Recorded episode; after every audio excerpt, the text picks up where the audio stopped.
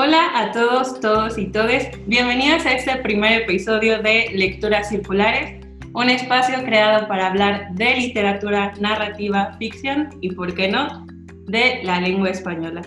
Yo soy Mixly García y para este episodio nos acompaña un amigo que conocí gracias a su proyecto Cotilleo Literario, un club de lectura donde cada semana se propone de uno a dos cuentos y los sábados nos reunimos para conversar sobre él.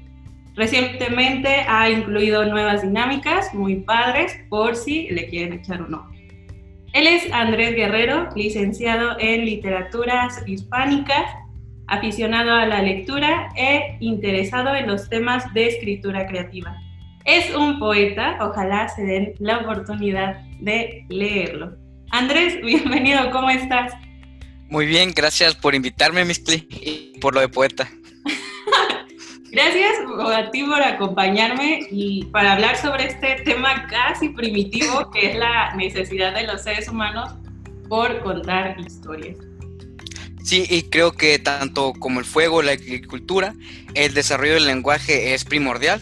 Eh, comenzamos a contar historias y a tener la necesidad de contarnos historias a nosotros mismos desde la prehistoria.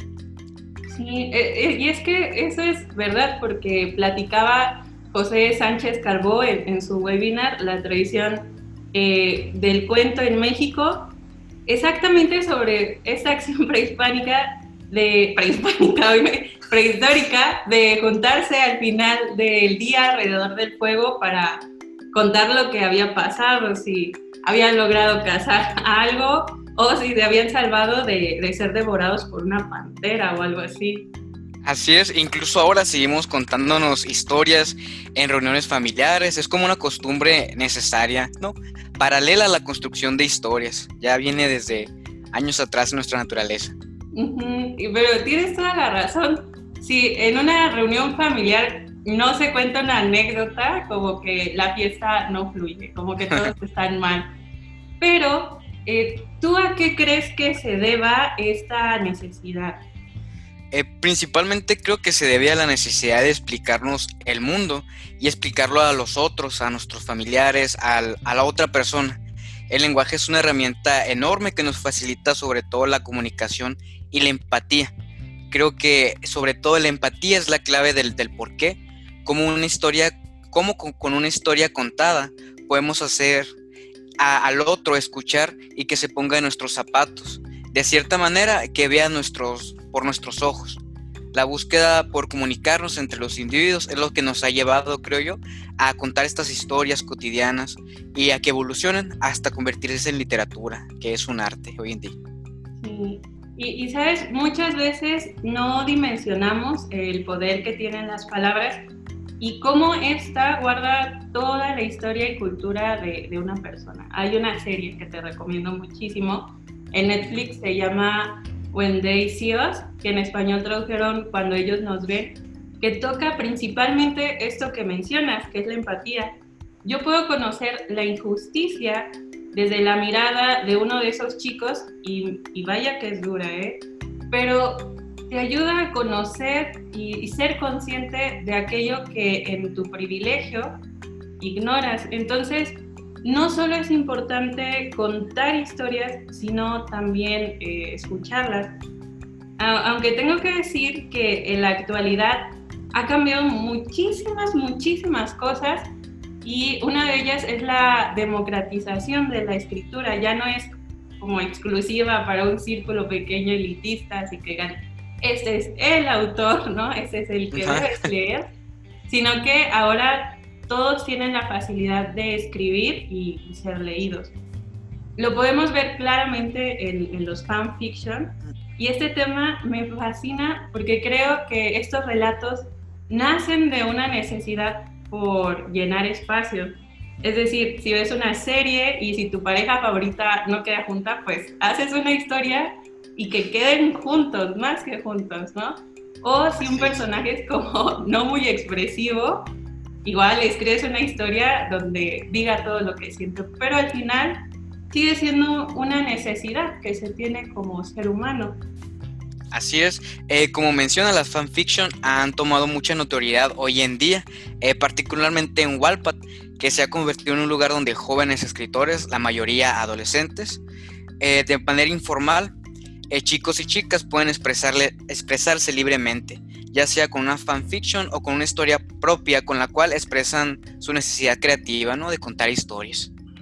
Pero, ¿sabes qué sucede? Que aunque mucha gente se anime a contar historias, ya sea en WhatsApp, Instagram, TikTok, donde sea, la mayoría no tiene estructura. Y hablo de, de una estructura básica, o sea, Andrés, no, no así como ya estos giros que todos intentan, sino apertura, desarrollo, desenlace.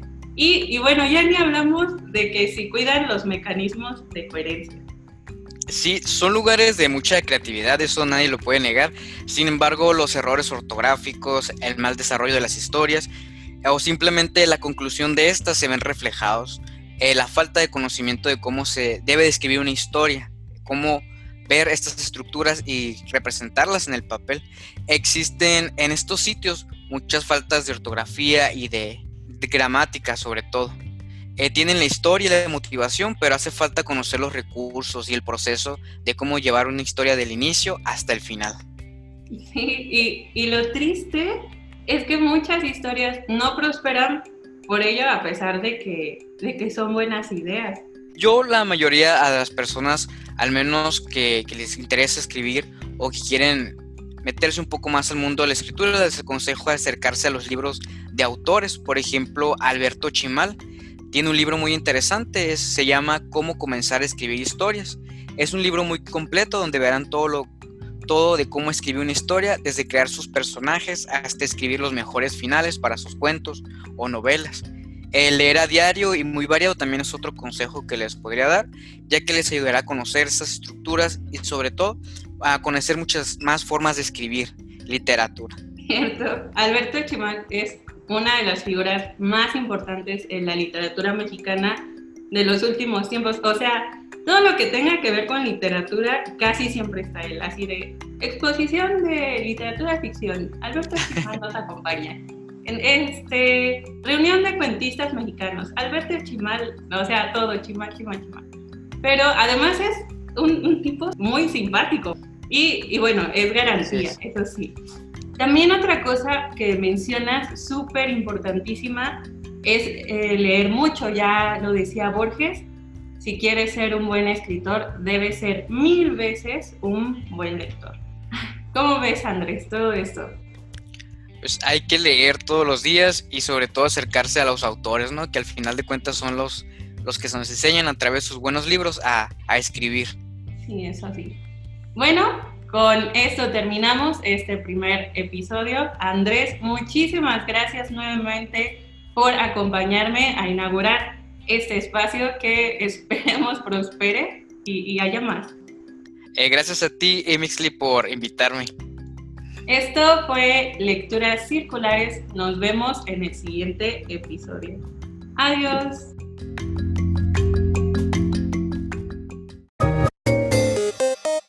Ay, ¿cómo Ay,